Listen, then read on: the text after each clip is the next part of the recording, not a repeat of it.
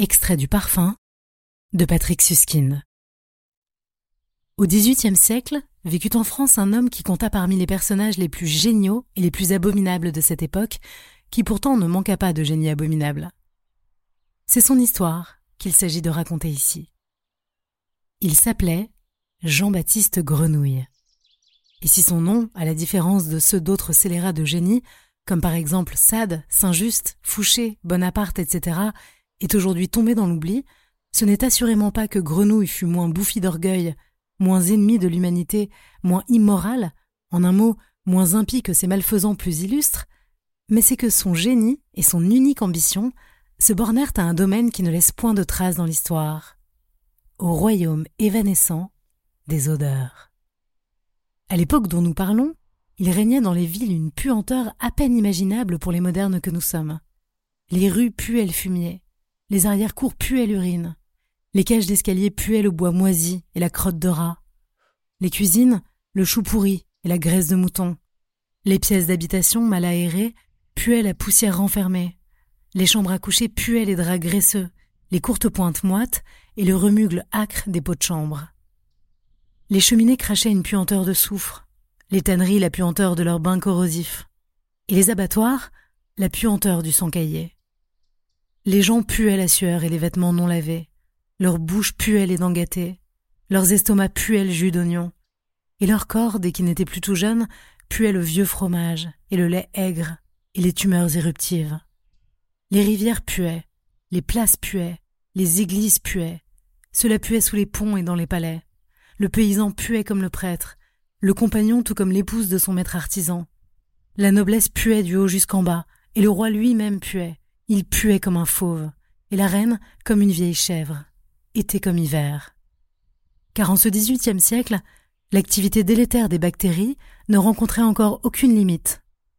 Aussi n'y avait-il aucune activité humaine, qu'elle fût constructive ou destructive, aucune manifestation de la vie en germe ou bien à son déclin, qui ne fût accompagnée de puanteur. Et c'est naturellement à Paris que la puanteur était la plus grande, car Paris était la plus grande ville de France.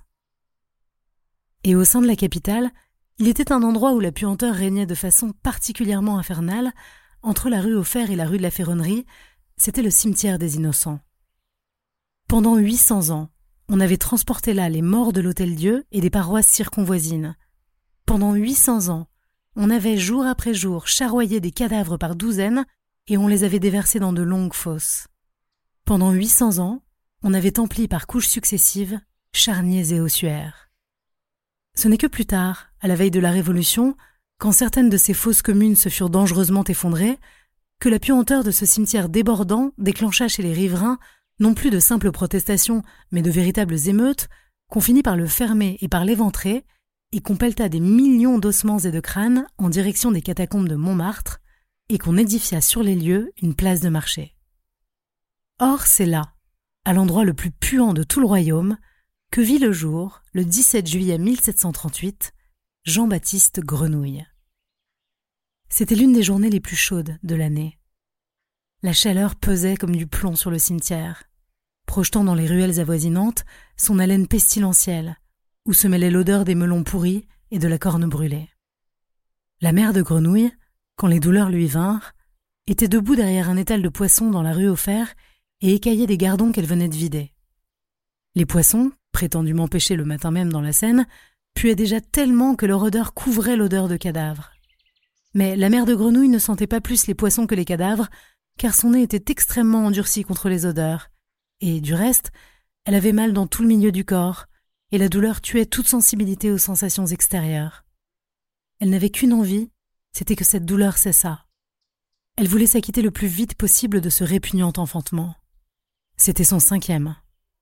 Tous les autres avaient eu lieu derrière cet étal, et, à tous les coups, ça avait été un enfant mort-né ou à peu près, car cette chair sanguinolente qui sortait là ne se distinguait guère des déchets de poissons qui gisaient sur le sol, et ne vivait d'ailleurs guère davantage. Et le soir venu, tout cela était balayé pêle-mêle, et partait dans des carrioles, vers le cimetière ou vers le fleuve. C'est ce qui allait se passer une fois de plus.